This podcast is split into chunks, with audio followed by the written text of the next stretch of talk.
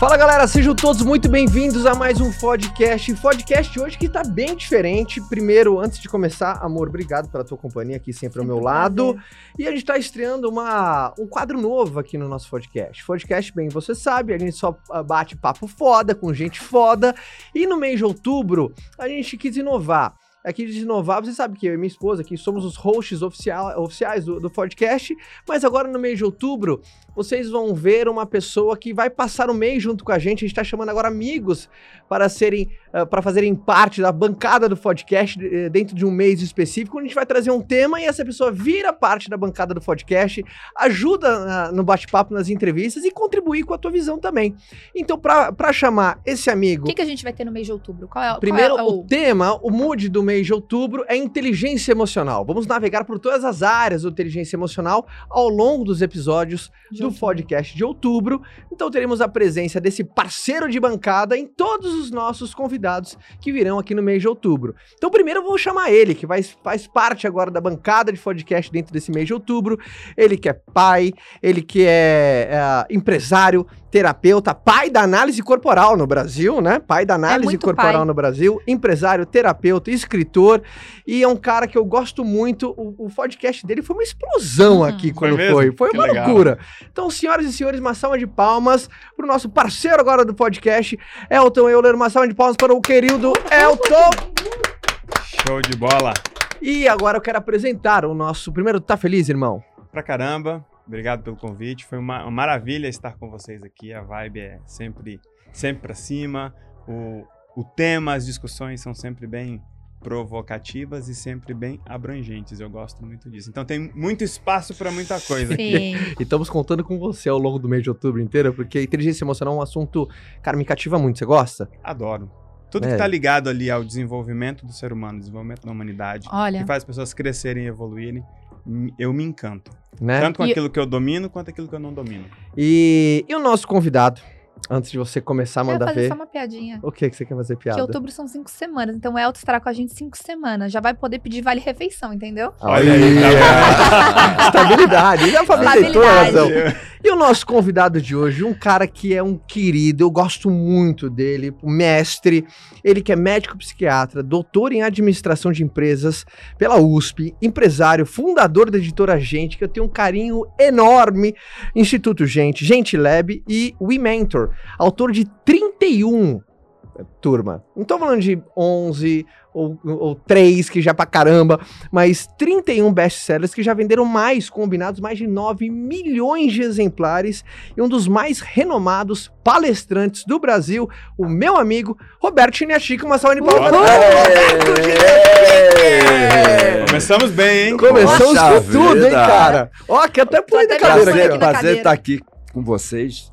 Adorei esse novo formato, porque imagino que vai dar para a gente crescer o tema do que a gente estiver falando na hora. Porque esse é um lance legal, né? Sim. a gente fala, alguém traz algo e, e faz um caldeirão, né? Faz um caldeirão. Roberto, para a gente começar, nós, a gente vai falar muito sobre inteligência emocional ao longo de outubro inteiro, mas é muito bom ter você junto com o Elton para a gente começar esse primeiro episódio e, e, e, a gente vai, vai trazer a tona e vai levantar para você cortar e a gente contribuir também. Mas, primeiro, como, como que entrou um desenvolvimento. Por que, que o desenvolvimento humano? Por que, que o Roberto caiu dentro do desenvolvimento humano? Onde que te interessou? Sabe, qual foi o, o magnetismo? Da onde despertou esse seu interesse tão profundo? E hoje talvez, virou um expert no desenvolvimento humano. Talvez você vai falar assim: quem foram os seus primeiros clientes de terapia? Né? Sim. Os meus primeiros clientes de terapia foram meu pai e minha mãe. e, eu, e é engraçado assim: eu tinha quatro anos de idade e eu conseguia ver que os dois se amavam e os dois brigavam pra cacete. Você né? tinha essa memória? E eu, eu, eu, tenho ela até hoje, assim, eu falava assim, por que esses dois caras se amam e brigam tanto? E eu vou falar assim bem claro, que tem um o Ronald Lang que inventou antipsiquiatria, ele falava assim, ele é, antipsiquiatria trabalha a dinâmica familiar, né? Assim, tá. Eu comecei a estudar a dinâmica familiar da minha família e acho que eu conheço a dinâmica familiar de muitas famílias, mas não conheço a da minha família, né? Mas para mim é, é um é assim, é um o impulso. O primeiro impulso é assim: eu, eu era terapeuta da minha mãe, porque minha mãe vinha reclamar do meu pai, e aí o meu pai vinha reclamar da minha mãe, foi aí que eu comecei meu treinamento. Tá. Eu já estou com quase 70 anos de treinamento. aí eu resolvi fazer isso como uma carreira. Com 17 anos, eu era músico. Eu era músico de, de banda de, Tá. de que chamar conjunto, né? Você gosta do rock and roll, né? É. E, e eu tinha um amigo chamado Benedito. E nós dois, Elton, éramos os introverti- os introvertidos da classe. Então, assim, todo. Em Santos, eu era de Santos, praia, luau, e todo mundo saía e eu e o Benedito ficávamos conversando sobre filosofia, o sentido da vida, aquelas coisas. Que idade? 16 para 17. Aí eu comecei a observar que o danado do Benedito começou a enturmar. Comecei a ficar solitário, né? Porque essa é uma característica. Quando uma pessoa muda, ela obriga um monte de gente a mudar. Aham. Aí um dia eu cheguei pro Benedito e falei, cara, você tá enturmando, né? Ele falou, tô. Aí eu falei, o que que tá acontecendo? Ele falou, ah, tô fazendo um negócio chamado terapia. Eu falei, que, que, que, que porra é essa, terapia, né? Aí eu vou lá na terapeuta, fico falando da minha vida, ela dá uns palpites. né? Eu Dá uns falei, palpites, é ótimo. É, Aí, aí eu falei assim, e como é que é isso? Aí ele me deu o contato. Imagina, eu cheguei pro meu pai e falei, pai, vou fazer terapia. Ele, né? Você é louco, você é um homem, você não precisa disso. Mas isso foi um lance Tinha um legal. paradigma antigamente, não tinha? Antigamente não, até hoje. né? Mas era, era assim, era absurdo Não, há era- 30 era- anos era- atrás, assim, né? Muito, muito, muito, muito. Eh, se a gente for come- contar histórias de terapias, eh, quando eu comecei a atender, era, era imenso o número de mulheres, garotas que iam fazer terapia, porque não era mais virgem, imagina. Bom, eu sou do tempo que E fazia verbo- escondido, né? É super. né? Eu sou do tempo, Elton, que o verbo trepar significava subir em uma, Uma árvore. árvore. né? Então a gente podia convidar. Caio, vamos trepar na goiabeira e, e- e a Fabi não ficaria preocupada. Chachá, Assim, vamos pegar pitanga, né? Vamos trepar. Mas é, é muito legal acompanhar essa evolução. Mas aí eu fui parar nessa terapeuta, que foi maravilhosa, mudou minha vida. E eu vi o trabalho dela falei assim: eu quero ser, fazer o que ela faz. E aí entrei na faculdade de medicina, fiz medicina, fiz psiquiatria, fiz psicoterapia. Mas medicina já estava no radar? Ah, medicina estaria no meu radar por uma coisa assim que meu pai era meu pai gostaria de ser médico a gente era pobre ele não foi médico foi um balconista de farmácia depois teve farmácia então ficou aquela catequização então hoje fazendo assim a minha terapia com vocês eu tenho total certeza que eu fiz medicina para agradar meu pai Uhum. mas se fosse hoje, com 70 anos, assim, escolhe uma faculdade, eu escolheria medicina. Eu acho assim o máximo. Por exemplo, eu devo ter colocado umas 200 crianças no mundo com cesárea, com parto. Eu era cirurgião de pronto-socorro. Ah, eu vi muita gente, muita gente não, vi muita gente tentando suicídio, alguns indo até o final, né? Então, às vezes, quando a gente está numa mentoria, alguém apresenta um case, né? Falei assim, Roberto, isso é um caso grave? né? Eu falei, bom, eu comecei com psiquiatria, ou seja, com esquizofrênico, com suicidas, com ah, drogados. né? Uhum. Então, tudo que eu faço hoje é sempre muito light, né? Porque Já começou Já no foi hardcore, pesado. né? Já era punk, né? eu comecei, por exemplo, pai de esquizofrênico é uma situação grave. O meu primeiro grupo de terapia foi com pais de esquizofrênicos. Então, Então você começou no desenvolvimento pessoal primeiro pra resolver, resolver um problema pessoal seu, que era muito É. mais o lance da desarmonia da sua família, assim. isso. E aí você acabou, pô, que massa ajudar o outro, né? Tá ali no É, centro, eu comecei me, me- me trabalhando, né? Eu acho que é uma coisa super legal que eu tenho que depois que eu comecei com essa terapeuta Maria Isabel, eu sempre me trabalho, sempre ou estou na Índia fazendo alguma coisa, ou estou com os grupos. Se, se, me- se você perguntar, Roberto, quais são os grandes grupos de desenvolvimento humano, os grandes trabalhos que tem? Eu sei porque eu fiz a maioria. Então aí foi o seu encanto, né? Irmão Elton, como você, esse desenvolvimento pelo interesse humano apareceu como assim pra você? Pra mim apareceu depois que eu comecei a acertar na vida com o Manês, que foi meu primeiro negócio que deu certo. Era uma Tá. escola de comunicação, então eu começava a ajudar os empreendedores a explicarem o que eles faziam de um jeito que as pessoas se interessassem. E naquela época, isso 2015 ou 16, marketing digital explodindo junto com o desenvolvimento humano, mais na linha do coach. E a galera tinha muito dificuldade de explicar aquilo de um jeito ou que não fosse romântico demais ou que não fosse confuso demais. Então ali eu me destaquei e vi que realmente tinham muitos profissionais com muita capacidade de entrega, mas com a comunicação muito péssima. Uhum. E por trás disso, uma outra camada, que é o medo de vender, etc e tal. Então aquela pessoa com uma paixão incrível, uma vontade louca de ajudar alguém e com a capacidade de fazer aquilo, mas atrás de uma mensagem totalmente confusa. E eu comecei a explicar aquilo muito bem. E eu vi que muitas vezes, modéstia à parte, eu fazia aquilo, de primeiro momento, aquela parte da venda, melhor do que as pessoas, não só pela comunicação. E aí eu percebi que a minha empatia era um ponto muito forte, não só para venda, mas também para esse passo de realmente começar a ajudar as pessoas e entrar nesse universo. E aí eu peguei gosto, uma história um pouco parecida com a do, do Roberto, porque logo quando eu tive acesso ao conhecimento que nós transformamos no Corpo Explica, era um conhecimento absurdamente marginalizado, deixado, que ficou para trás, ficou esquecido, ele era confuso e explicar aquilo me fez entender minha filha. Uhum.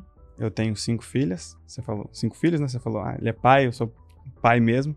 e não só da análise corporal, mas de muitos filhos. E a, naquele momento eu tinha três filhos. E minha filha, que era a caçula, a terceira filha, ela é muito parecida comigo, no corpo, obviamente, no jeito. E como a, naquele momento ali a minha vida não tinha sido um sucesso ainda, muitos fracassos, muitas frustrações, quando eu via ela repetindo o meu jeito, eu pensava, essa menina vai me repetir lá na frente, vai dar muito ruim. E eu ficava tentando mudar o jeito dela. Depois que eu entendi tudo isso, eu falei, peraí, tô indo pelo caminho errado. E comece, comecei a conseguir resolver várias coisas na minha vida. Então ele foi falando, eu falei, putz, é muito parecido. É aquela coisa, é a descoberta humana. Uhum. A pessoa que vai se descobrindo e fala, putz, consegui fazer alguma coisa na minha vida, consegui fazer alguma coisa na minha casa, talvez eu consiga fazer isso por outras pessoas. E quando você olha em volta, é muito gostoso. Eu já, já atuei em outras áreas. É muito gostoso um feedback, um reconhecimento, um agradecimento. Agora, o reconhecimento aqui no universo terapêutico é maravilhoso, porque mesmo que a pessoa não fale, quando ela volta e você vê diferente, é, é uma sensação muito Sim. gostosa. Mas é muito gostoso. É mais gostoso do que acertar um código de um aplicativo, é mais gostoso do que acertar a mensagem de uma campanha de vendas. É, é muito bom. Roberto, como que você mais gosta de explicar a inteligência emocional, assim? Principalmente você já puta, navegou tanto por esse. em várias obras suas, né? Você navega, você É. coloca a gente pra pensar. Mas como que você gosta, assim, esse entendimento de, de inteligência deixa, emocional? deixa, deixa eu contar um. ah, hoje, hoje acho que eu estou com vontade de mostrar meu lado humano, né? Então Boa. vou mostrar meu lado humano aqui. Ah, Na análise, eu, era, eu sou da análise transacional, era da análise transacional. Na, na análise transacional o que que é análise é transacional? um assim? tipo de psicoterapia. Tá. A gente falava de inteligência emocional, você acredita? Já falava lá? E aí, eu, e aí eu falava assim: um dia eu vou escrever um livro sobre inteligência emocional. Um dia eu vou escrever um livro. Aí sai o danado do né, Daniel Goleman com um livro chamado Inteligência Emocional. Eu fiquei uns seis meses com uma dor de corno. e aí, E a minha pergunta seria justamente essa: como é que você se sentiu de ficar namorando alguma coisa e ela nascer ali? e aí E ele explodiu, né, cara? Não, vê, eu nunca escreveria com a qualidade que ele Sim. escreveu, mas Time, né? Você viu que você perdeu um time ali, talvez. É, é. E, e aí, falando para quem tá, tá assistindo a gente, tem um, tem um lance que eu chamo de portal. Quando eu trabalho com, com, com a minha turma, minha mentora, eu falo, gente, quando abre o portal, você tem que mergulhar. Sim. Aham. Eu fui um. Eu saí, assim, a minha carreira foi maravilhosa. Sim. assim, já saí, primeiro, primeiro congresso que eu fui, científico, ganhei prêmio. E eu tinha um mentor chamado Marco Antônio Garcia de Oliveira. A sigla dele era Mago. E o Mago era um, era um mentor assim maravilhoso. E aí eu, lotado, governador, assim, com dois anos de formado. E ele falou: você tem que escrever. Ah, Beto, agora você precisa escrever um livro. Eu cheguei para o Marco e falei: Marco, pô, baby, no way. Não, eu não tenho talento, não sei escrever, eu não nada, né? Aham. E ele: você tem que escrever um livro, cara, para mostrar seriedade, solidez de carreira, conhecimento. Aí eu fiquei com aquilo na cabeça. Se no dia 29 de janeiro de 1984 eu fosse numa cartomante e ela falasse assim: você vai ser um dos caras que mais vai vender livro no mundo, eu ia sair de lá e falar: pô, errou. Eu não gosto de escrever, não tenho talento para escrever, não nada. Né? Só que eu fiquei com aquela ordem do meu mentor.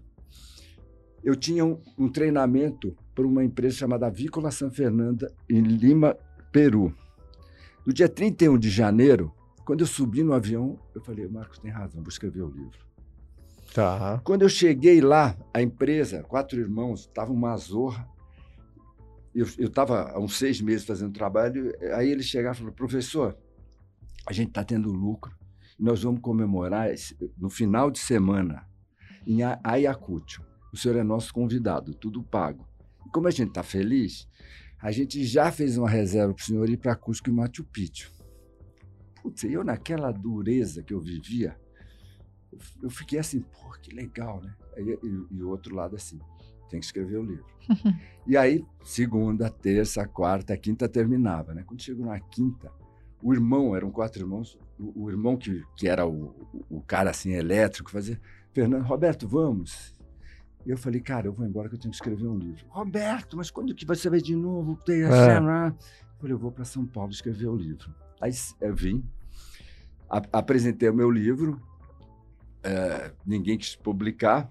Eu falei, vou fazer independente. Aí arrumei um, um produtor chamado Massao Ono. A gente nem passava pela sua cabeça ainda. Não, zero. Zero. Aí, aí eu peguei e falei assim: eu era presidente de um congresso, 13 de maio, eu falei assim: eu vou lançar, vou lançar no dia 13 de maio. Aí fui lá procurar o produtor, ele falou: "Ó, Roberto, era, era, na época era linotipo. Eu falei, aí ele falou: você precisa entregar 28 de janeiro. Eu falei assim: eu vou entregar. Foi o mês mais produtivo da minha vida. Esse livro, A Carícia Essencial, vendeu mais de um milhão. A gente fez festa de mais de um milhão e meio de livros vendidos em livraria. né?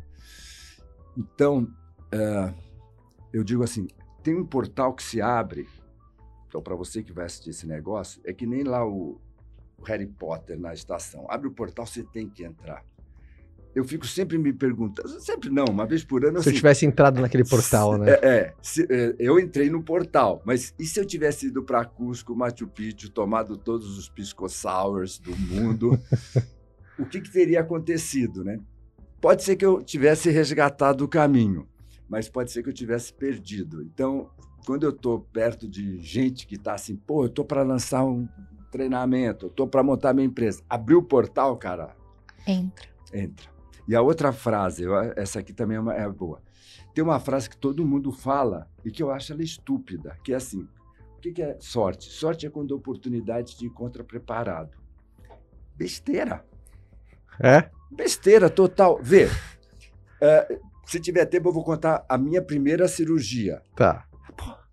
A minha primeira cirurgia, o teu primeiro treinamento. Você estava preparado? Foi uma bosta. Não. Você não estava preparado. E Tudo que foi grande na minha vida, e na sua, e na sua, e na sua, a gente não está preparado. Só que a gente tem uma vontade de ser alguém, então a gente se prepara. Então eu vejo que muita gente fala, pô, Roberto, não estou preparado. O que, que eu falo? Foda-se, se joga, aproveita o portal. Por quê? Porque quando a gente estiver preparado, ficou velho. Uhum. Sim. Vê, eu, eu, eu fui do grupo que inventou palestra. Eu fui o primeiro escritor. Eu montei a editora. Eu fui o cara que fez o primeiro lançamento no Brasil, que eu trouxe um canadense. Nenhum, gente, eu estava preparado. Agora, eu sempre queria e quero até hoje ser alguém. Aí eu vou me preparar no meio da encrenca. Uhum. Porque se você ficar esperando estar preparado, utilizando do meu irmão caçula, você tá fudido. Mas se preparar depois da decisão é até mais fácil, né? Porque aí você não tem muita dúvida, não tem muita opção. Você decidiu, você começou a fazer, você só tem opção. Mas é legal o jeito que ele coloca, porque eu concordo, né? Por mais que é uma frase que nos faz refletir, né? A sorte é quando a competência encontra a oportunidade. Não, a sorte é quando a competência encontra alguém com fome de fazer acontecer. Disposto, alguém Né? afinzão, É né? afinzão, porque é, é verdade, né? Porque você olha para, pô, no momento que falei sim, falei vamos, bora, isso, você não tava no teu auge ali, o preparo. Você sabe que foi engraçado? Quando foi sexta-feira, eu reuni toda a minha equipe aqui da Esmera e eu juntei eles, porque agora a equipe tá crescendo, tem pessoas de perfis completamente diferentes. E uma das maiores dores das pessoas novas que entraram, que são pessoas opostas a mim e isso é necessário, elas não conseguem lidar com a agilidade da minha cabeça. E eu falo assim, a gente teve saltos quânticos na empresa. Eu falei assim, sabe que a gente teve saltos quânticos? Porque as coisas chegam e a gente executa. Chega e executa, chega e executa. E aí a gente precisa ter, às vezes as pessoas, né, que têm necessidade de um pouco mais de controle, aí vai do perfil comportamental de cada um. Não, calma, não vamos, a gente tem que executar, a gente tem que pensar, filho, começa do jeito que dá, depois a gente ajeita o negócio. Mas é. Inteligência emocional para você. Bom, falando de inteligência, o que que é inteligência emocional? Pessoal, uh, é o seguinte: define o que é inteligência emocional. Você define o resultado e você elabora suas emoções para atingir aquele resultado. Exemplo simples. Você está doido para dar um, um esporro no teu filho, na tua filha que tomou um porre. Que, aliás, eu posso contar uma história do meu filho Arthur. Então, pô, mas a, você não vai jogar a tua emoção. Você vai falar, peraí, que emoção que é a emoção dessa hora? Boa. E aí você coloca, né? O, o, Arthur, você conhece, Sim. né? O Arthur foi um, um 17, 18, 19 barra pesada, né? Aí, Arthur, você bebeu? Ele, bebi. Pô, Arthur, ele falou, pai, você quer que a gente fale a verdade ou para mentir? Porque se você for me dar esporro, vamos começar a mentir. Tá bom. Mas eu gostei, né? Isso tem muito a ver, né? Você saber escolher a melhor emoção, porque tem gente que. Eu, eu não concordo, tem gente que fala de inteligência emocional como se a gente tivesse domínio daquilo que a gente sente. Não tem como te domínio. Por exemplo, não tem como alguém apaixonado falar assim, cara, se desapaixona. Se, conta- não tem como você se desapaixonar. Tem como você aprender a tomar as melhores decisões sabendo que você tá sentindo alguma coisa. Isso. Que nem o pai. Ali, que você deu exemplo, você tá puto com seu filho. Então você sabe se tá com raiva. Só que inteligência é quais são as melhores decisões que eu tenho que ter sabendo que eu tô com raiva. eu Às gosto- vezes é saber, converso com você daqui uma hora. Por quê? Porque eu não tô aqui agora. É. Quem tá aqui agora é, um, é uma fera. Então se eu falar com você, talvez. Agora vai ser uma versão ruim da nossa Exato. conversa. Agora né? vai ser uma versão ruim da nossa conversa. Por exemplo, eu sou um cara que fala, uau, inteligência emocional. Eu nunca tomo uma decisão importante depois de um grande tropeço.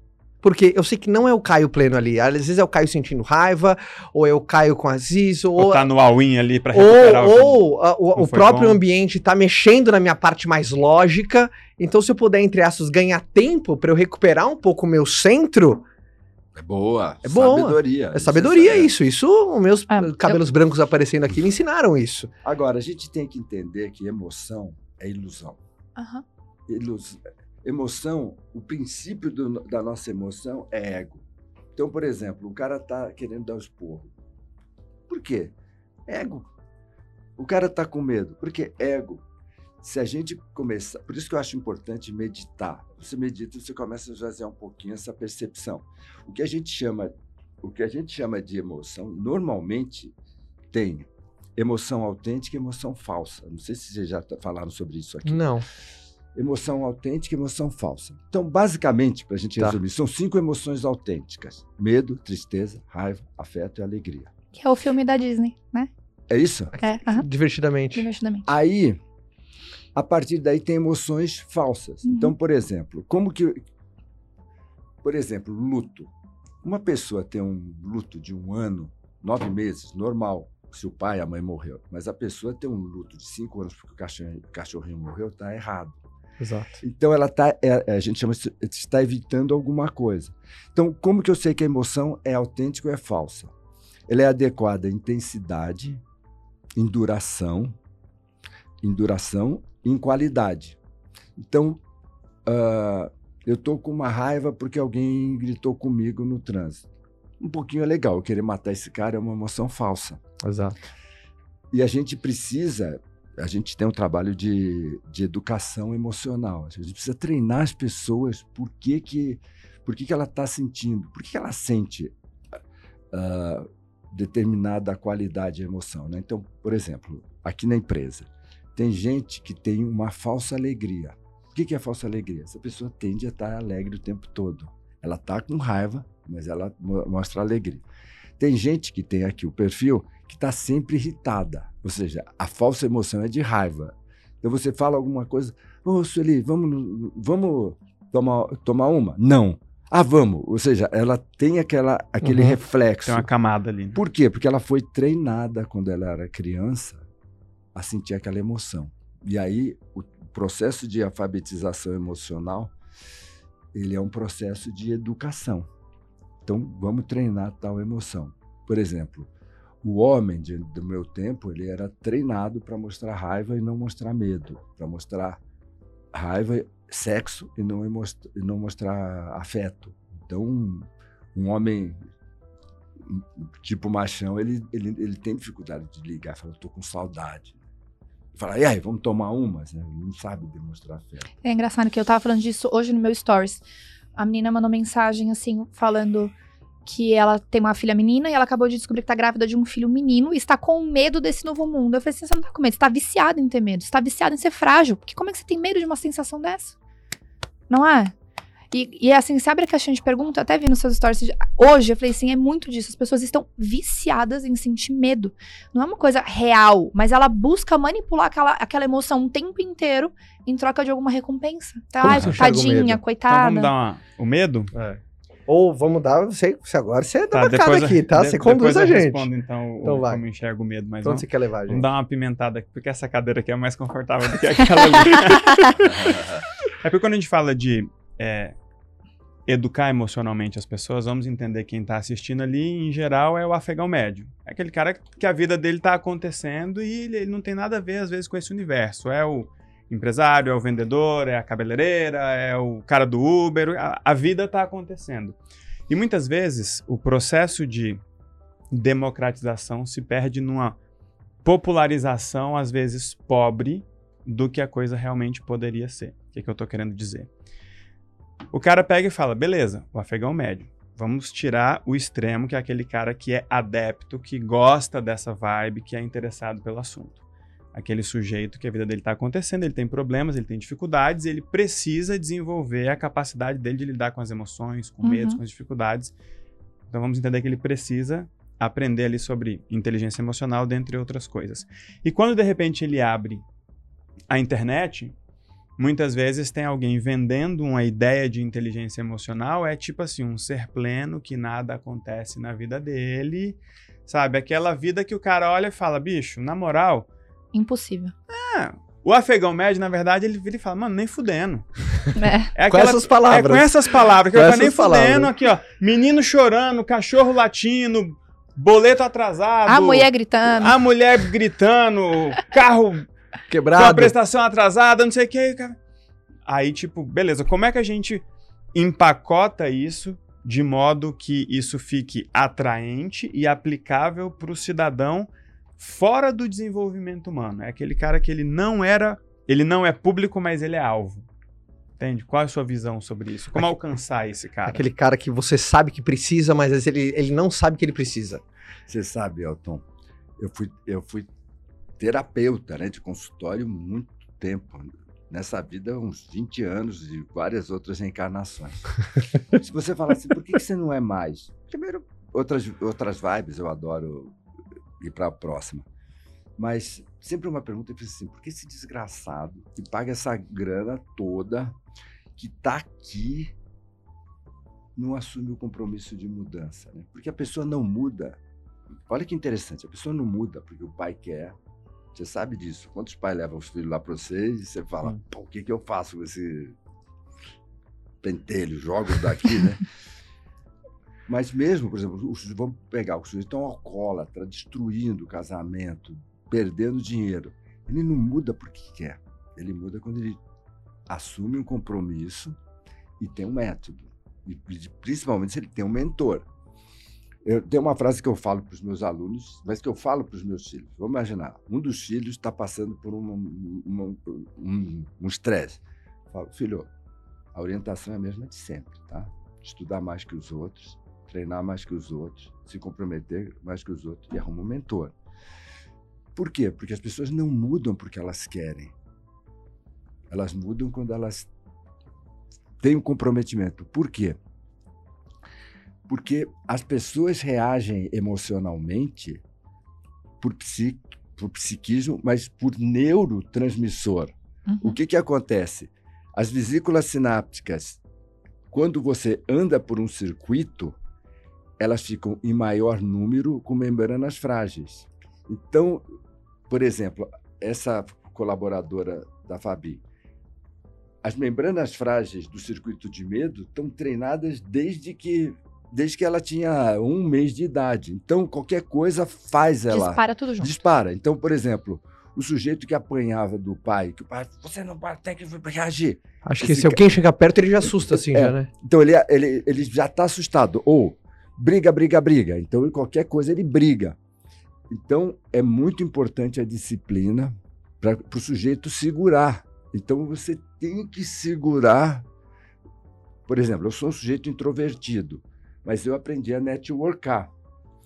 Por quê? Porque eu, eu tinha um filho com paralisia cerebral, precisei ganhar dinheiro, precisei fazer palestra e eu vi que se eu ficasse introvertido não dava. Mas férias, é, vocês, rara, vocês nunca me veem jantar. Por quê? O jantar ideal é o jantar com a minha mulher, eu e a Cláudia. Então eu não networko, mas eu pego meus neurônios e falo: tempo de networkar, tempo de ir para jantar.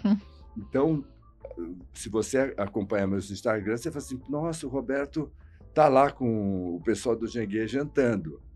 A partir, a, a, a partir de dois anos atrás. Então, você tem que pegar seus neurônios, segurar, porque ele tende a reagir. Então, se a, se a gente está treinando o vendedor, é muito simples. Você é reativo ou você é ativo? Então, Exato, exato. você, exato. rea- você reage ou você age? Então, por exemplo, às vezes alguém é, é mal educado com a gente no avião. Dá vontade de você, você dar uma dura no cara. Aí você fala assim, peraí, ele que vai decidir como que eu vou agir? Não, eu vou decidir como que eu vou agir. Exato. Essa é a sabedoria. Qual que é a tua visão sobre a sua própria pergunta? A minha visão é que eu sempre preciso entender o seguinte: o afegão médio, ele tem sempre algumas opções. Só que ele sempre tem dificuldades com as próprias opções que ele tem. Então, por exemplo, o cara que está com problema no casamento, vamos para a vida real, vida prática. O que está acontecendo? Esse cara, às vezes, ele pensa em ir para a igreja, às vezes ele pensa em ir para o bar com os amigos, às vezes ele pensa em ir para o cabaré, às vezes ele pensa em fazer um curso, às vezes ele pensa em, fazer um, em ler um livro. Tudo isso passa na cabeça dele Ou pensando em fazer nada. ou não pensa É. em fazer nada, tá?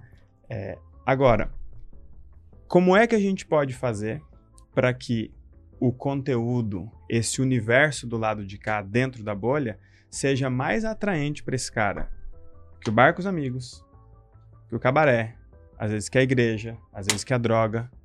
Acho que é essa iniciativa que os profissionais precisam ter. É. Eu preciso chegar primeiro na frente desse cara, ou se eu não der conta de chegar primeiro, a hora que eu chegar, eu preciso ser mais relevante, mais interessante para ele falar: peraí, isso eu não vi ainda. Deixa eu ouvir esses malucos e testar uma coisa. Qual é a vantagem do, do conteúdo, do produto do desenvolvimento humano? Que a experimentação dele é muito fácil.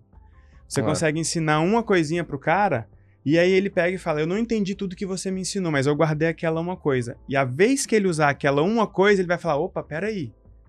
Foi diferente. Eu tive um problema no avião e ao, ao invés do cara decidir como eu ia agir, eu decidi agir diferente, ignorando a intervenção ou a participação daquele cara na minha vida. Logo, sem perceber, eu assumi o controle e dessa vez foi diferente. Ou eu consegui me acalmar, ou eu consegui resolver o problema, alguma coisa. Então, o produto, a degustação do desenvolvimento humano, ela é muito fácil de oferecer. E às vezes a gente falha nisso. Não oferece uma coisa simples para o cara aplicar. Oferece uma aula complexa, Uhum. romântica. Aí o cara olha do lado de lá e fala: "Ah, mano, você abraça a árvore, ou você tá falando isso porque você tá rico, ou coisa do tipo. Então fica distante. Você sabe que essa é uma coisa que eu sempre falo. Tem uma frase que eu vi, eu não me lembro aonde, me perdoa se foi algum de vocês aí, mas foi algum livro que eu li. Que o homem, ele não busca conhecimento, ele busca certeza. Eu acho que o homem, de forma geral, o cérebro, ele busca por certeza. É a necessidade da segurança, né? Total verdade. Total essa, Quando, né? quando a Essa pessoa é. está confusa, ela não compra. Não Exato. compra um amor, não compra Porque um falta passeio. certeza, Não né? age. E aí vem muito com o que você falou sobre, às vezes, a questão. Às vezes a gente deposita muita coisa e aquilo afasta ele do resultado dele acreditar que é possível. Então, isso é uma das coisas que eu adoro fazer com as pessoas, assim. Qual é a primeira pequena vitória que você pode ter hoje? Que é palpável, que você consegue, que você tem capacidade. Aí ele ganha o primeiro, a primeira certeza. Aí ele fala, hum, interessante, acho que eu posso ir pra minha segunda certeza. Aí ele arrisca mais uma nova coisa. É E aí a soma de pequenas mudanças de comportamento, no geral, soma algo. O Goleman coloca que, que inteligência emocional é a competência para gerenciar sentimentos. Uhum. O que vocês acham disso aí? É exatamente isso. Você, você trouxe um, um- Você falou um lance assim muito profundo. é, é o seguinte: o nosso cérebro. é- todo mundo fala dos dois cérebros, na verdade, a gente tem três cérebros. A gente tem o cérebro animal, o cérebro racional e o cérebro transcendente. O que que é o cérebro transcendente? É o da consciência, é o que consegue olhar o cérebro animal e falar: opa, é o que consegue falar a análise. E a gente não vai conseguir deixar de ser sapo, jacaré, onça, Nossa. mas a gente não vai agir desse lugar, né? Então, ah, esse é um lance importante. Eu posso voltar para o Claro lance da Fabi? A Pode, Fabi, você claro. passou. Vê, uma, da uma das razões, então já ajudando vocês a entender o sucesso de vocês, uma da- das razões que nós temos sucesso é porque a gente consegue simplificar e ajudar as pessoas. A maior parte das, das, das pessoas vai se perdendo nesse emaranhado, né? Então, quando a Fabi fala, faz uma coisa por, Por vez. por vez, ah, vou eu com- complicar. todo mundo que desiste, todo ser. Então, por exemplo, essa pesquisa tem um, um peixe. O peixe está lutando lá, aí uma hora o peixe para de lutar. A menina está sendo violentada, ela luta, luta, uma hora ela entrega. O que, que acontece quando a- o, o- bicho desiste? O cérebro dela fica inundado de, um, de noradrenalina. Uhum. Aí foram ver em que circunstância que o cérebro da pessoa fica inundada de noradrenalina. Quando ela, quando o esforço dela não está dando resultado. Então, o cérebro fala, "Putz, não está dando resultado, não está dando resultado. Para. O que as duas coisas que a gente tem que aprender na vida. Uma é está dando tudo, é- as espécies que se destruíram, se destruíram porque elas não desistiram. Então, o cérebro está falando, está errado, está errado, está errado, e ela continua, e ela vai para o oceano e morre todo mundo lá. Então, é importante desistir quando está errado. Mas como que eu domestico o meu cérebro de noradrenalina para ele não encharcar? Eu divido em metas pequenas. Boa. O, o que que pai faz? Faz aquelas metas gigantescas. Aí o moleque vai, inunda de noradrenalina, para. Ou mesmo o, o chefe de vendas. Não, você vai vender 5 milhões esse mês. O cara, Caraca, tá com. Olha lá, vai- vai- vendeu 3 mil só esse mês. Então, ferrou. então é, é, é É funda- isso com o cara que tá meditando, né? Você É. fala, pô, tô me matando aqui, tá distante, né? Então é, é fundamental dividir em pequenas metas, porque não deixa o cérebro inundar de noradrenalina. Então fica esse recado para líderes, para pais, para maridos. Não, né? muito bom. E quando, e quando a gente fala, principalmente, vejo que uma das dúvidas assim mais é a galera tem um, um desafio quando uma. Tem alguns feedbacks que pra muita gente é incrível, mas gera um sentimento de impotência. Aquele feedback, pô, cara, você tem que, você tem que performar mais. O cara, puta, é isso. Tá, mas como? O que, que é performar mais? Eu sei que tem a ver com desempenho, mas tem gente que não, não tem habilidade de você trazer pra um campo prático das coisas. Tem uma cobrança e não tem um norte, né? Tem a cobrança e não tem o norte. Isso gera um sentimento de impotência dentro da gente. Aquela coisa. Você sabe o que precisa fazer, mas não sabe o quê. A gente consegue, inclusive, juntar as coisas, porque, igual ela trouxe a questão do. O homem, ele vai buscar a certeza. Aí você chega pro sujeito e fala: você precisa performar mais. Beleza. Você deu uma certeza pra ele e abriu uma dúvida maior. Que ele fala: tá, como? Se eu não tava dando conta nem de performar menos. Aí você vem e fala pra mim: agora você precisa performar mais. Aí ele fala: beleza, você me deu uma certeza que me gerou uma dúvida maior. Colocou o cara num lugar muito pior. E aí vem um problema que é: de quem é essa necessidade, essa expectativa e essa obrigação de performar mais? É do cara que tá ouvindo ou do cara que tá dizendo? É na Exato. régua de quem, né? É na régua de quem? É do cara que tá dizendo, ou seja, ele não tá sequer cumprindo o papel dele que ele deveria, como líder ou como pai, que aí, aí ele quer literalmente lavar as mãos. Mas eu já disse que você tem que estudar, eu já disse que você tem que treinar, eu já disse que você tem que performar, eu já disse que você tem que prospectar. Ok. Mas, para começar, se esse cara tivesse visto como é que performa mais, se ele tivesse vendo alguém performando mais o tempo todo, essa cobrança ela não geraria uma dúvida. Ela diria: vem comigo, porque eu faço desse jeito. Então não tem como inundar o cérebro, não tem como né? o sujeito se perder, porque ele fala: beleza, se eu te seguir aqui vai dar certo, vou, então eu vou, vou dar o meu máximo para te seguir aqui na medida em que eu estiver tendo dificuldade, você vai me cobrando. E aí fica muito fácil ter uma inteligência emocional na prática, que é você administrar os sentimentos, mas para mim, os sentimentos precisam ser administrados a partir de lógica. Aí quem conhece de traço de caráter vai falar, mas você é muito esquizoide, isso é fácil. Não, não é. Você precisa separar o fato do que é a intenção e do que é a sensação. Muitas vezes a sensação ela inunda toda construção e faz aquilo parecer ser o fato, uhum. quando muitas vezes a pessoa fala, fala, fala, a pessoa está desesperada, você desmonta ela quando você pergunta, ok, mas o que você quer? Ela não sabe. Se ela não sabe, é porque ela não trouxe uma percepção lógica para um sentimento. Uhum. Ok, tudo bem, você está com medo, tudo bem, você está angustiado, tudo bem, você está sentindo tudo isso. Agora vamos não ignorar as sensações. Vamos, vamos desarmar isso. Vamos pensar nela. Vamos pensar sentimento. Vamos entender por que você está se sentindo assim. Vamos entender quais são as opções. Se você observar, muitas vezes a angústia ela acaba não é quando você consegue o resultado. É quando você entende como conseguir aquele uhum. resultado, a tranquilidade já vem. Você fala, putz, eu tenho um caminho, Exato. eu tenho uma opção, eu tenho. Logo, o sentimento ele ganhou um rumo diferente, ganhou uma proporção diferente com a razão. Por isso que muitas vezes o pitaco do terapeuta, do amigo, faz a pessoa se sentir melhor, porque aquele cara tá do lado de fora, ele chegou e falou: Vem cá, mas você já pensou tal coisa?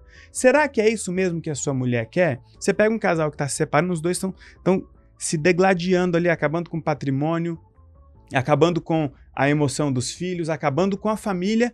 Aí você pergunta para a mulher o que ela quer. Ela fala uma coisa. Você pergunta para ela: E o que o seu marido quer? Ela vai achar que ele quer uma coisa. E você, o que você quer? Ele quer uma coisa. E o que você acha que ela quer? Quer outro. Aí você vai ver as coisas não batem. As coisas não batem. Aí quando você chega para um e para o outro, fala, ó, oh, na verdade ela quer isso. Na verdade o outro quer isso aqui. Você fala, ah, tá. O ah, tá é tipo assim, então não faz sentido eu estar tá com raiva, não faz sentido eu estar tá com medo, não faz sentido eu estar tá querendo todo esse estresse aqui. Então, para mim, a inteligência emocional vem quando você junta o sentimento com o pensamento. Aí é. você consegue controlar. Isso para mim foi algo que mais fez diferença na minha vida. Eu sempre fui a pessoa muito explosiva explodia e sentia tudo muito. Aí comecei a ter úlcera, comecei a passar muito mal, o corpo físico acabou reagindo a todas as emoções. E aí acho que tudo vem com um basta também, né? Uma decisão. Eu falei, eu não quero mais me sentir dessa forma. E aí, sabe aquela coisa, às vezes você abre uma mensagem, aí dá aquele, aquela borboleta no estômago, aquela coisa, aí a gente do nada você já tá fazendo outra coisa, mas aquele sentimento ficou. Você não parou dois segundos para entender o porquê daquele, daquela emoção, o que você faria a partir dela, aí você passa o dia inteiro agoniado. Você já nem sabe mais por que, que você não consegue retomar onde isso começou e aquilo vai gerando uma bola de neve. Eu fui essa pessoa assim por muitos anos. Eu ficava mal, mal. E aí teve a, a hora que eu falei, eu decidi, eu não quero mais. Então toda vez que eu tinha uma emoção que eu falava, preciso, eu parava. Por que, que eu estou sentindo isso? Eu falo assim, inteligência emocional, acho que é a capacidade da gente racionalizar as emoções que a gente tem. Tô com raiva. Quem que tá com raiva? Eu falo, a maioria das vezes a raiva, ela vem do ego. Não sei se vocês concordam. Sempre, que é a nossa mania de querer julgar. Então a gente julga o outro porque o outro faz errado, mas a gente também erra, mas a gente erra de forma diferente. Então eu tenho raiva de você porque você fez desse jeito. Mas eu vou lá e eu faço outra cagada de outro jeito, mas na sua cagada eu posso ter raiva, né? E aí, o medo. O medo é baseado em quê? Normalmente eu acredito que ele é falta de informação. Então, qual que é a falta, qual que é a informação que eu preciso para poder superar através dessa dessa, dessa diversidade que eu tô tendo. E aí você falando da alegria, e eu falo, às vezes as pessoas pensam assim que a felicidade, a alegria é algo que não precisa ser falado. E precisa. Porque as pessoas hoje no mundo de Instagram, o que, que elas olham? Alegria, felicidade o tempo inteiro. E aí você olha para sua vida, você acha a sua vida uma merda, você acha que é a pessoa mais infeliz. E eu adoro pegar exemplos assim dos momentos mais felizes da minha vida, meu casamento. Eu pego o nascimento dos meus filhos, eu pego uma grande conquista e eu falo: isso é felicidade. Só que se eu tivesse esses momentos 100% do meu dia, isso não seria mais felicidade. Então a gente precisa parar de buscar a felicidade desse jeito porque ela não existe. E seria uma puta infelicidade viver isso o tempo inteiro porque eu não teria as coisas extraordinárias para aproveitar. E aí quando a gente tem um vazio, porque as pessoas pensam assim, ou eu tenho a o excesso da felicidade ou eu tenho a tristeza, não é uma coisa ou outra. Existe um nada no meio. E aí a gente se sente, puta, eu tô vazio, não sei o que. Não, você só simplesmente tá bem. E eu comecei, quanto mais. E é uma coisa louca, né? Quanto mais comecei a desenvolver esse meu lado emocional, eu comecei a ficar muito cheio desse nada. E por um lado, por um lado eu comecei a pensar se eu tava ficando depressiva. O que que tava de errado comigo? Mas ao mesmo lado eu olhava assim, mas eu tô, assim, eu tô bem, tô plena. E eu comecei a descobrir que esse raio do bem é um nada. Porque eu parei de ficar um pêndulo o tempo inteiro, a mente julgando entre bom ou ruim, ótimo ou não sei o quê. Sabe, você sai de um pêndulo, você simplesmente só vive. E Quando, tá, é bom demais isso. Quando, uh, você está falando, você tá falando um lance. Foi hipnotizado aqui no é. desabafo dela, né? Não, mas é. Foi só um desabafo, desculpa. Depois cê, vocês colocam. é, Case-se com alguém que olha para Fabi, que olha para você como Caio olha para Fabi. Eu tava assim, porra, é isso aí. E não é a primeira vez que eu reparo isso. Eu cara, esse bicho é apaixonado. Fabi, tá te o... querendo, viu? Quando, quando eu entrar no mês da felicidade, me ah. chama para falar. Tá. Eu, felicidade é meu tema, né? Ah. Mas a gente começa a ficar sábio quando a gente começa a saborear o cotidiano. Uhum. Uau. Exato. Então, Isso é boa, hein? assim, eu estou traduzindo o que você está me falando assim, Roberto, teve um momento que eu comecei a saborear o cotidiano. Eu comecei a saborear, uh, acordar com meus filhos, eu comecei a saborear... A rotina.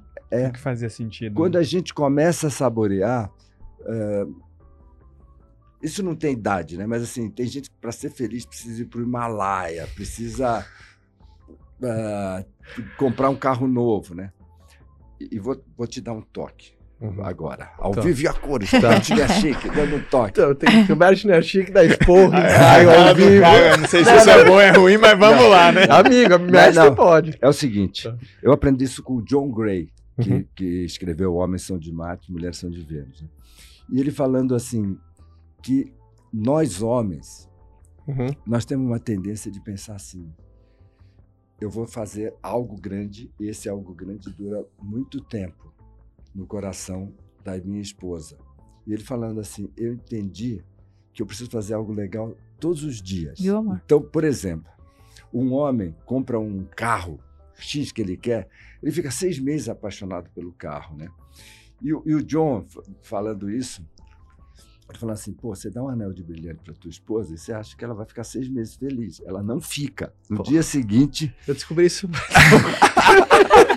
Ele descobriu esse, esses meses aí. Eu dei um Mas... pra ela uma coisa de outro planeta, né? Você me peça presente por cinco anos. Tá? Aí, então eu vou contar a história. Chegou o aniversário. Depois? Eu, é, o, John Gray, é, o John contando, é uma história dele, né? Então ele falando assim, a, que a esposa dele é super parça talvez como vocês sejam, uhum. super passa, lá nos Estados Unidos. E ele lançou O Homem de Marte, Mulher de Vênus, produção independente. Uhum. E aí estourou esse estourou, estourou no mundo estourou, inteiro. Estourou. Vendeu muito assim? Muito, muito. Não, acho que foi o livro de relacionamento que mais vendeu na história. Uhum. Vou brincar aqui, vendeu mais que a Mar pode dar certo, que vendeu um milhão e meio, né? Sim. né? E aí, aí a esposa dele organizou o lançamento do livro na cidade deles. E ela produziu o livro e tal. E, e aquela noite de autógrafo, uhum, uhum. A, a, imprensa cobrindo, né? E eles, e eles tinham um, eles tinham um trato, já faz uns 20 anos,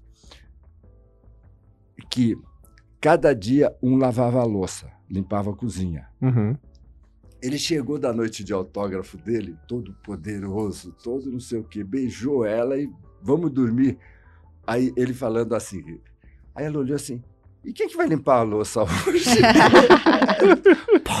ele queria bater nela, né? Aí ele ficou pensando, ele falou assim: é, nós homens, uma coisa grande resolve seis meses. Uhum. A mulher é uma coisa todos os dias. Confere, Fabi? Confere, super conferido. E, e para pimentar aqui, partindo dessa, dessa da, da frase competência para gerenciar sentimentos, e, e nessa linha de raciocínio, do direção, porque eu concordo muito que toda vez que existe ausência de fé, e coloque nesse, nesse, nessa cola de fé esperança, confiança, sempre existe o preenchimento desse lugar com um sentimento substituto que geralmente não é bom. Geralmente não é bom. Geralmente, quando tem ausência de confiança, ausência de fé, ausência de esperança, quais são os, os sentimentos? Porque não tem como deixar vai esse tá vácuo. tudo ligado à ansiedade. Tudo que vai que vai estar tá aí vai Geralmente gerar Geralmente é dúvida, angústia, ansiedade. Então, olha que coisa. Se não tem aquilo, você já sabe que uma coisa ruim vai aparecer. Ou Então você já- projeta coisas ruins. É, então já sabe que o vácuo é ocupado por coisas negativas. Então o vácuo não nos favorece. É Não. que assim, o empate não é nosso. Exato. Aham. A vitória é derrota, a gente sabe que não. E empate é de quem? Do outro lado. É derrota. É derrota.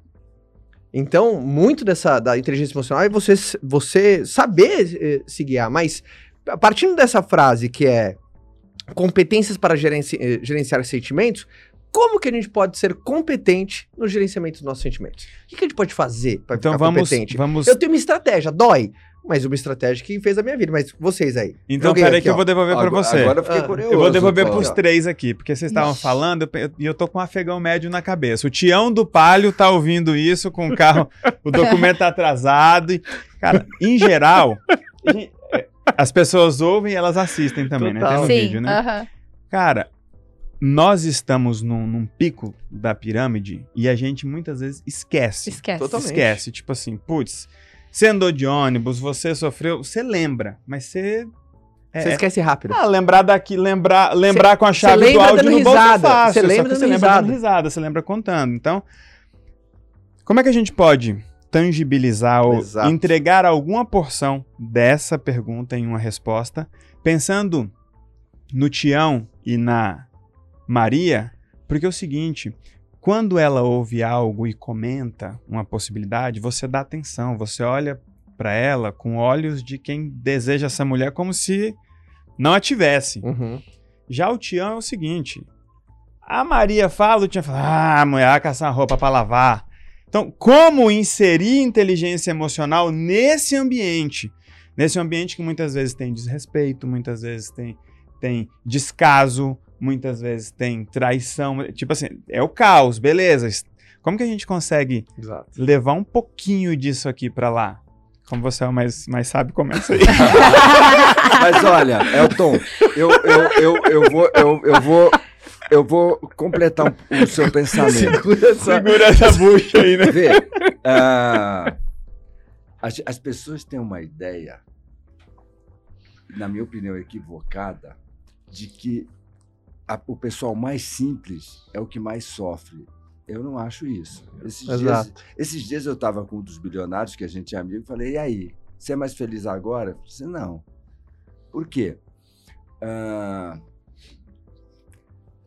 Para mim, Roberto Chiniachique, é complicado saber quem se aproxima de mim, porque quer que eu apresente o livro na editora, quer que eu abra a porta para uma negociação, apresente para uma startup. alguém tal. Então, ah, por, isso que é, por isso que é muito importante a gente ter amigos, pessoas que você sabe. E eu vou fazer uma declaração de amor aqui. O Caio é um. Se eu tiver com problema de alguma coisa, Caião. Junto. E, e- e se perguntar assim, a, a Fabi sabe, a gente não almoça, a gente não sei o quê, mas a gente encontra e você fala assim: esses dois figuras são Sim. amigos. Mas, mas não importa, não é uma coisa assim de sociedade. Mas você vai experimentar isso à medida que o tempo vai passar, Caio já experimenta. Quem te ama de verdade, fora a Fabi e os, quantos filhos vocês têm? Três. Sabe assim, Uhum. são poucos. Quem são seus amigos que você. E, eh, na Índia, tem uma tendência deles falarem assim: tem um karma ruim quem é pobre. Mas tem um grupo que fala assim: tem um karma ruim quem é milionário. Porque esses caras não experimentam o amor. Eles nunca relaxam, eles nunca se entregam. Então, só para dizer o seguinte, não é só o Tião que não é só o Tião que sofre Sim. disso. Todos nós sofremos disso. Por isso que a gente precisa na vida definir muito claro parâmetros. Então, esses dias uma assistente minha falou assim, Roberto, pô, cara, você tava e você continua se trabalhando. O que, que define teu parâmetro de você estar bem ou mal? O que que Pergunta inteligente, hein? Eu trabalhava com pacientes terminais quando no começo da carreira. E, e quando eu vi as pessoas, 92% morre arrependido. A pessoa morre, doutor, não me deixa morrer, doutor. O que que eu vi? Eu vi que as pessoas sábias, elas tinham relações legais com os filhos. O que me define se eu estou bem, se eu estou mal, não é se eu ganhei um ou dois. Como é que tá eu com o Leandro? Como é que tá eu? Eu tenho cinco.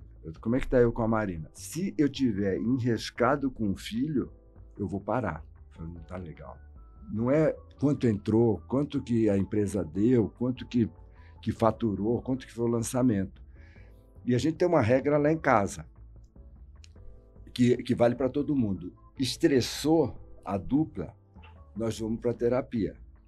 Às vezes eu, eu que comecei essa cultura, mas, por exemplo, a última vez, minha filha Marina, que faz medicina, pai, a gente está estressando aqui, vamos na terapeuta? Vamos. Por quê? Porque é isso que. Eh, a gente não pode ter um parâmetro de grana, de carro, de casa. Ah, sua casa é YXZ, seu apartamento, não. Tem que ser um parâmetro que fora, é fora disso tudo. Então, vocês têm três, você tem cinco, né? Sempre está estressado com um. É isso que define se eu estou bem ou se eu estou mal. Animal. Mas vamos lá, para a gente apimentar ainda mais.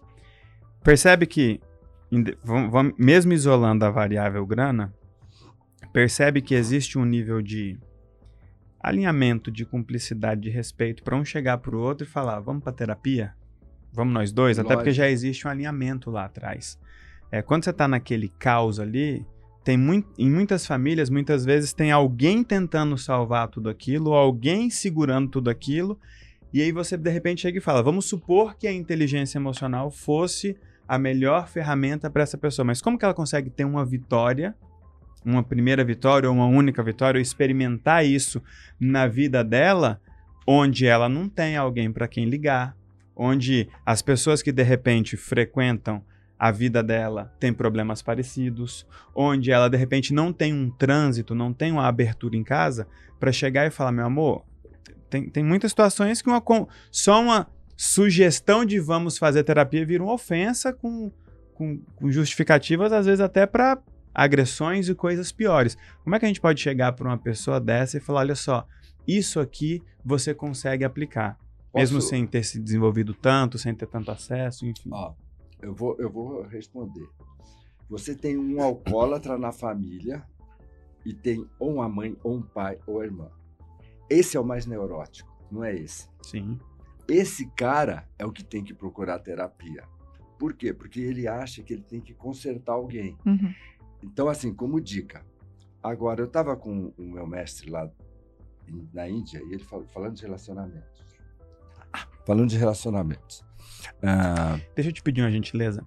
Repete e expande um pouco mais isso, porque tem muita gente que precisa ouvir isso, que finge que não entende. Tá. Essa é a verdade. Quando você Sim. chega e fala, beleza, o cara é o alcoólatra, beleza, o problema dele é conhecido. E o problema das pessoas que geram um problema para ele? Que a gente chama isso de codependente. É né? fácil são, a pessoa são... dizer, é ele que tem um problema, ele que chegou bêbado aqui, beleza. É. Mas essa pessoa, como que ela leva o outro? Vê, o alcoólatra tem um problema enzimático, pá. Então ele precisa ir para o alcoólatras anônimos, precisa tratar. Mas eu, eu, eu Roberto, tô, tô hoje estou fazendo terapia aqui, de graça. Ah, mas, por exemplo, se eu quero consertar um filho, ah, meu filho está fazendo isso eu falo, opa, terapia, cara. Você não tem que consertar ninguém. Você tem que amar essa pessoa como ela é. Você tem que ser legal como ela é. Porque isso é mais curativo do que alguém tentar consertar. Quando começar o mês de relacionamentos, me chama também. É tá. Outro tema que eu adoro. As três desgraças que ferram qualquer relacionamento. Opiniões. Então, um cara acha que ele tem que dar opinião. Ferrou expectativa, eu quero que meu filho seja um jogador de futebol. Terceiro, insistência. Essa. E essa... pode misturar, né? Insistência na opinião e na expectativa. exato, então, exato. essa pessoa que está querendo. Então, você que está aqui assistindo a gente, aí você quer consertar seu filho. Então, você está dando opinião, você tem expectativa e você fica insistindo porra, você é muito chata. você é muito chata. O alcoólatra, quando para de beber, sarou. Chato não necessariamente, né? É, exatamente. Então, então o pessoal, quando, quando você começa a dar opinião, ter expectativa e fica insistindo, você é a mais neurótica do lugar. Então você para de querer consertar seu filho, você para de querer consertar seu chefe, você para de querer consertar sua, sua equipe e vai para terapia. Vai cuidar de você, né? Vai cuidar de, vai você. Cuidar de você. Eu acho como que isso é uma como das coisas. as pessoas podem aumentar a competência emocional? Essa pergunta é boa. Hã? Como pode aumentar a competência? É. Com conhecimento.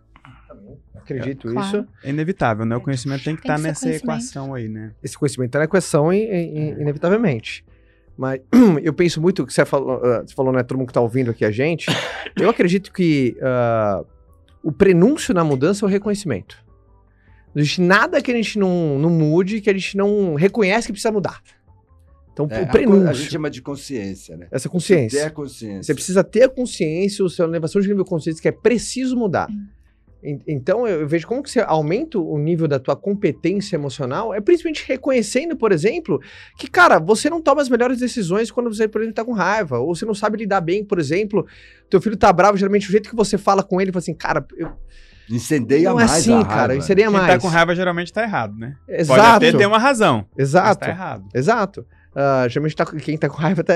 Então, acho que E esse, quem tá com raiva sempre perde. esse Perdeu reconhecimento, por mais que você não fez nada prático, já é um a zero pra você. É, e, e hoje em dia, quando você fala assim, poxa, o conhecimento, né? Outro dia até alguém perguntou sobre livros e tal, e sempre que é naquela dica daquele livro que vai mudar a vida, eu falei, cara, livro é o seguinte, o importante é sempre você estar lendo um. Porque quando você está em contato com um livro, com conhecimento, por exemplo, não tem como eu ler um livro seu e aprender só o seu método. Eu vou extrair um pouco da tua visão de mundo, da tua, da tua. Então, hoje em dia, sintetizando para o Tião e para a mulher do Tião que estiver ouvindo a gente aqui, ficou claro o que ele disse e o que ela disse. Vai cuidar de você. Poxa, mas o outro não quer. E Só você vai usar, não tá você claro, vai né? usar, é, você. não, não, calma, eu vou, vou chegar aí. você vai che você vai usar o fato do outro não querer para justificar você não fazer nada, porque essa desculpa a gente sempre vai ter. Exato. A mulher quer mudar, mas o marido não quer mais. Ou o marido não colabora, ou o contrário, ou etc. Enfim. E hoje em dia, putz, quanto as pessoas estão pagando para ouvir esse podcast? Claro. Sabe? É É, acessível. algo, é, é acessível. Hoje o conhecimento é acessível. Hoje a pessoa tem, inclusive, a condição de escolher vários conhecimentos acessíveis, inclusive para experimentar. Falar, beleza, olha, tem uma coisa aqui que ao ouvir saiu do meu radar porque não fez sentido para mim, ou ao ouvir me interessou muito mais. Então, não tem jeito, tem que ir para o conhecimento. Só que o conhecimento a pessoa evita porque o conhecimento vai levá-la justamente para esse lugar, para o lugar da consciência. O lugar de chegar e falar assim: ou eu tomo a decisão de Exatamente. eu mudar, do alcoólatra parar de beber e o chato parar de ser chato. Mas os dois têm que tomar cada um a decisão. Uhum. E é muito fácil você evitar a decisão quando você tem a justificativa de não ter conhecimento ou de não ter apoio. Então, Tião, mulher do Tião, se você não tem apoio, você já sabe que você não tem apoio, você sabe que você vai ter que fazer sozinho. Eu tenho um amigo Ponto. que, eu dar um exemplo só, quant- quantificando, tenho um amigo que fala assim, cara, eu odeio fazer exame, por quê? Porque você sempre vai descobrir alguma coisinha lá. Então eu prefiro não saber. Eu acho isso uma responsabilidade, isso, né? Ele tem essa filosofia, ele não gosta de fazer exame de sangue, por exemplo. Ah, não gosto de fazer, porque ah, vou ficar caçando coisa, depois eu acho alguma coisa fora lá. Eu preciso- um monte de coisa. Eu prefiro ficar na ignorância porque você aplica um anestésico. A ignorância, ela é um anestésico. Você não tem Você, por exemplo, responsabilidade. ah, esse amigo meu que, que, que fala que não gosta de fazer exame, ele prefere ficar na ignorância porque eu não saber não me coloca, por exemplo, numa posição de vulnerabilidade. Porque agora, quando eu sei, eu sei as consequências daquilo que eu sei. Então, Mas certamente ele não é casado, né? não. Por quê? Porque a essência do casamento é. Olha o ego aí. é, tem uma É. goteira em casa. Aí nós precisamos saber que tem uma goteira para a gente viver bem. Senão não, não tem crescimento, né? Exato. Exato. Porque, vê, o, o, o que, que é o que, que é amar alguém? Amar alguém é querer evoluir junto. Eh, A gente, as pessoas se iludem, né? Ah, vou casar para ter mais prazer, porque vai ser mais gostoso. O cara se ferra totalmente. Mas não, eu estou crescendo, evoluindo com a minha mulher, eu estou evoluindo com o meu marido. Aí, aí o casamento passa a ter graça, né? Você Acho concorda, você concorda naquela expressão que, às vezes, uma melhor maneira de você ajudar alguém é deixar ele passar por a circunstância que ele criou? Aliás, é o certo É o da certo. vida. É o certo né? da vida. Ótimo. Porque muitas vezes a gente atrapalha. E é- é- é- hoje em dia é muito bonito a ideia da ajuda, traz nobreza, mas é aquela coisa, bicho. Você precisa deixar a pessoa com um problema que ela criou. Pra ela entender que só ela pode criar uma solução para aquilo. Não tem como você tirar uma pessoa de um problema. Pra mim existe uma diferença muito grande en- entre oferecer ajuda e oferecer apoio. Eu sou um cara contra ajuda. Eu não ofereço ajuda pra quem precisa. Eu ofereço apoio pra quem merece. Exatamente. Porque o cara que tá buscando apoio, ele já deu um passo. É aquele cara que ele decidiu ir e ele vai com você ou sem você. É, não tem um dos piores sentimentos na boca do que você é querer ah, dar apoio a quem não quer ajuda. Exato. Apoia quem não Nossa, quer ajuda. Porque você sabe que o cara precisa de você e você tá estendendo a mão e o outro lado não estende e você fica puto pelo outro lado. É.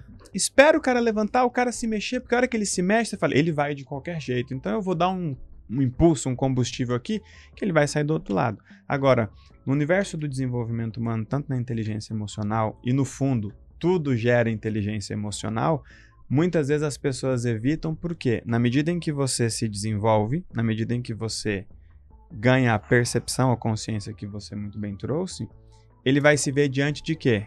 De uma decisão. Não tem evolução, não tem solução sem uma decisão. Não adianta o cara fazer 5, 6, 10 cursos e nenhum daqueles trazer uma clareza suficiente para ele tomar uma decisão. Se ele não tomar uma decisão, e muitas vezes essa decisão é mexer num casamento, é mexer num emprego, mexer numa carreira, mexer numa sociedade. Quando você tem muitos problemas, é muito mais fácil decidir. Porque quem tem muito problema não tem opção. Às vezes, às vezes tem essa figura, uma figura nessa cabeça, assim, enfim, na minha cabeça. E eu acho que é uma, uma dica para todo mundo. ah, se você tem avós vivo, vai conversar com seus avós. É, Vai conversar com seus avós e vai dividir um problema que você tem. Aham. Não sei se você tem a avó mais instruída no mundo, ou um avô mais instruído no mundo, não sei, mas é impressionante como a, a vivência, a experiência No humana, mínimo né? é outra visão, né? É outra visão. Se você pega, por exemplo, os dois polos, né? Pega um, um, um- um senhor de idade e pega um adolescente, às vezes que esse cara reage, o outro olha de uma maneira. Então, eu vejo que muito da inteligência emocional vem com a própria vivência emocional de algumas coisas. né? Bagagem. né? Por exemplo, imagina a inteligência emocional que você recebeu quando você teve o. o, o- o- foi o teu primeiro filho que Foi teve? o Leandro. Foi o Leandro. que- Paralisia cerebral, né? ma- ma- no primeiro filho, cara. Não que seria fácil no quinto. Aham. Mas de primeira, pai de primeira viagem, experimentando a paternidade pela primeira vez, bum, uma bomba atômica dessa. Agora, sempre a gente precisa escolher. é, depois eu queria responder a, outra pergunta, que eu acho que tem uma coisa Tá. bonita para falar. É o seguinte: quando cai algo na nossa vida, a gente tem que decidir. Ou a gente fica sábio, ou a gente fica amargurado. Infelizmente, a maior parte das pessoas escolhem ser amarguradas, então fica, fica travada, né? E, e é muito importante a gente ter essa, essa capacidade de compartilhar. Todo Um jovem dificilmente consegue ter essa percepção. Difícil, né? Difícil. Então, um- é. um- Então, por um exemplo, moleque ter essa às percepção. quando vezes- você fala, vira. Desculpa te interromper, mas você vira para um cara mais novo, você fala assim, essa é uma situação que essa sua relação com o teu sócio, com o seu amigo, ou vai te deixar mais sábio ou mais amargurado. Ele fala assim, ah, eu quero aquele. Sabe, tipo, E, aquilo e não- quanto mais ele fizer isso, mais ele vai ficar amargurado. Agora, pegando um gancho aqui, mantendo essa linha. Como antecipar isso? Existe uma forma de antecipar isso? Por quê? Por exemplo, igual eu te falei, dificilmente um jovem fala isso. Sabe quantos anos você tem? 70. 70, eu tenho 39. Então, por exemplo, encaixa saindo dele. Tipo assim, talvez eu precise viver mais coisas para que isso realmente seja uma máxima para mim, que é tipo assim, cara, em situação nenhuma da vida compensa você ficar amargurado. Então, existe alguma forma de acelerar isso nos mais jovens? Vou- falar rapidinho. é. Agora fomos para ter um negócio chamado Vitória de Pirro. Não sei se vocês já ouviram Não. falar nisso. A Esparta estava lutando contra o exército X. O ex- é, o exército X estava lutando contra Roma e eles ganharam. Só que essa vitória eles perderam os melhores comandantes, os melhores soldados e Roma conseguiu se rea- reagrupar e venceu. Então na vida tem vitória de Pirro. Então, quem convive comigo, quando tá para ganhar de um jeito que vai perder, eu falo vitória de pirro. Vitória de pico é aquela vitória que não vale a pena? Que não vale a Ou vai pena. ter um custo muito vai caro? ter um custo muito caro. Então. Você vai ganhar e depois não e vai ter prazer vai- nenhum lá na Não, frente. não, não é que você não vai ter, vai ter um prejuízo. Prejuízo. Tá. Por exemplo, você vai sair de férias e você vence sua mulher para ir no lugar que você quer. Vitória de pirro. Você vai passar as férias todas sendo detonado. É homem casado que a mulher quer. Então, homem, se a mulher quer uma coisa. fez tanto sentido, né, cara? Não é isso? Você, você- Fabi, vamos lá, não sei o quê. Aí o Tião tá ouvindo a gente dizendo, não, eu casei com a pirro. Então, esse é um lado. O outro lado é a gente precisa aprender a escutar e a, a se relacionar. Então, por exemplo, o que é melhor para uma criança em termos de educação? Outras crianças. Então, por exemplo, tá todos os netos, sobrinhos lá da família. Aí um, um garoto ganhou um carrinho legal, aí os outros, ah, deixa eu ver teu carrinho, João. Ah, não, carrinho é meu, carrinho é meu, carrinho é meu. Aí todo mundo, vamos jogar bola, vamos. Aí João, ah, eu quero jogar. Não, João, você não vai jogar. O que, que faz o pai e a mãe? Entra e interfere. Mas deixando criança com criança, a criança já começa, opa, esse negócio de ser egoísta não vale. Esse negócio é, ah, eu mordi, mor- ah, mordeu, mordeu. Ah, vamos todo mundo brincar, vamos. João, você não vai. A gente precisa aprender a se relacionar. Por isso que eu estava comentando que é muito importante. A inteligência emocional é legal, mas a gente precisa de inteligência afetiva. Ou, se- ou seja, Dá um episódio só disso, não dá? Dá, Dá. dá, porque a gente não consegue saber ou evoluir a nossa inteligência emocional se a gente não tem inteligência afetiva. Então, ah, se a gente não souber se relacionar afetivamente, a, a nossa inteligência emocional vai ficar sempre pobre. Lá vai eu fazer a voz do Tião que tá ouvindo a gente agora.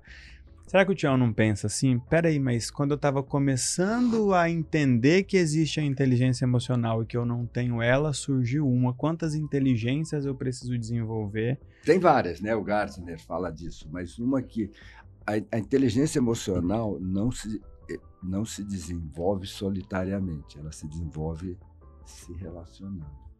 Até porque as A gente emoções vão se, ontem, se manifestar nas né? relações. Né? A gente foi num culto ontem e Não, por isso que vai ser bom. Outubro inteiro a gente vai estar dentro da- da- das inteligências, né? Dentro, enfim. Então isso vai ser muito legal. Obviamente, a gente vai pegar a inteligência emocional e vai descer dentro dela, na profundidade. Então, isso de várias óticas diferentes, de vários ângulos diferentes. Mas, cara, adorei o papo de hoje, hein? Bastante Adorei coisa. o hein? papo. Eu acho que só pra fazer esse arremate, dividir uma, uma parada com a turma aqui, antes de, ah, de liberar o- os nossos convidados. Ah, primeiro, uma coisa inteligentíssima que eu, eu vi recentemente, faz uns três meses isso, tá? Veio da. da acho que é muito pertinente. ah, o, o Roberto levantou aqui pra, pra, pra, essa, pra essa dica ser cortada. Eu vi num podcast também. Estava presente no podcast do Thiago Brunet, que ele estava entrevistando o doutor Augusto Cury. Tá. E, tá, e ele falou algo muito simples, muito brilhante. Que eu falei assim, pra, pra, pra qualquer pessoa, independente de com o contato que ela teve com o assunto inteligência emocional, ele falou que uma das. a, a, a janela mais importante de acontecimento, a janela mais importante emocionalmente em um acontecimento é cinco segundos depois que aquilo aconteceu. Por exemplo, algo acontece. Na aí parece que quando uma, uma coisa acontece, pum! Que, ah, sei lá, quebrou alguma coisa, alguma coisa caiu, você recebe uma notícia, abre-se um portal de 5 segundos. E o significado que você dá nesses 5 segundos determina muito a influência da- da- da- daquele acontecimento sobre você. Tem gente que dá um significado tão ruim E esse significado durante tanto tempo que depois pra voltar lá atrás e dar um significado novo é muito desafiador.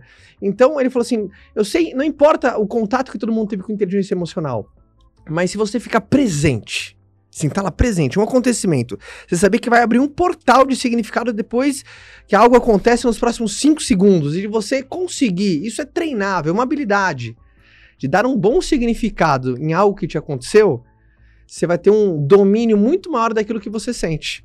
Então, quando as- aquela coisa, né, puta, é, sei lá. Acontece qualquer fator na nossa vida, tem gente que sabe dar bom significado. E se a gente pe- pegar na nossa vida todo mundo que a gente vê com um domínio emocional maior, repara como que ele lida quando o portal abre. Quando aqueles 5 segundos acontece, repara como que essa pessoa lida. Geralmente a pessoa, sabe, pô, ah, eu posso ter duas opções agora. Eu posso ficar ou mais sábio ou mais amargurado. Então vou optar por essa sabedoria. Pum, ó a janela dele. Olha como é que ele lida no portal de 5 segundos. Então é uma coisa que todo mundo consegue ficar presente. Isso vai influenciar diretamente a maneira como você lida. E é uma parada que é mais, mais prática, assim, né? Curiosidade. Você acha que isso é semente ou fruto?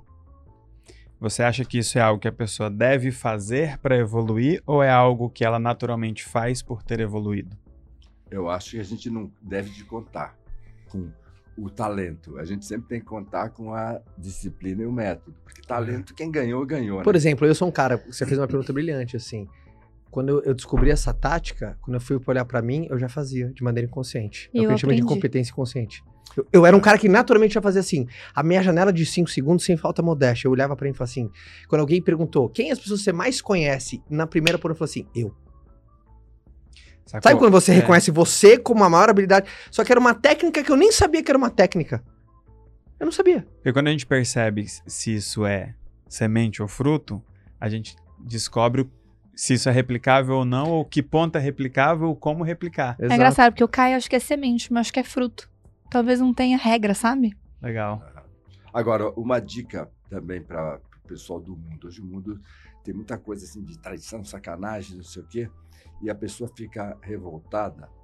A, a, a Cláudia, minha mulher, é terapeuta e ela tem uma frase que é muito simples e legal. É só dinheiro.